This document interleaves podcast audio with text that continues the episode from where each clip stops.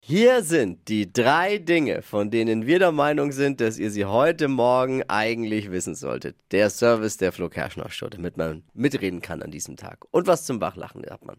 Um den Handyempfang in den Zügen zu verbessern, will die Deutsche Bahn jetzt für 50 Millionen Euro die Fenster dort in den ICEs lasern lassen, Stark. damit da die Handysignale durchkommen. What? Ja, Okay. weil man hat ja bisher keine Mobilfunksignale, wenn dann Ja. kam eine Ja. Verspätung.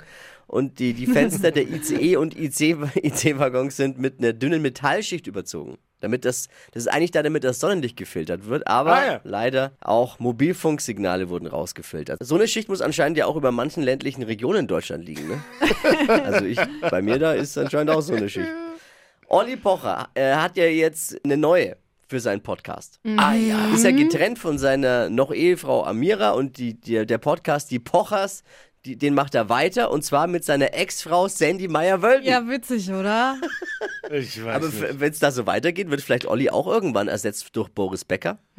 Und es geht dann immer so weiter bei denen, weil da gibt es ja einige Ex-Beziehungen. Justin Bieber ist bei einer Halloween-Party mit einem rosa Hemd, Taucherbrille und Schwimmflossen aufgekreuzt. Hä? Ja, vielleicht wusste Justin Bieber ja aber auch nicht, dass das eine Halloween-Party ist und er ist einfach gekommen wie immer.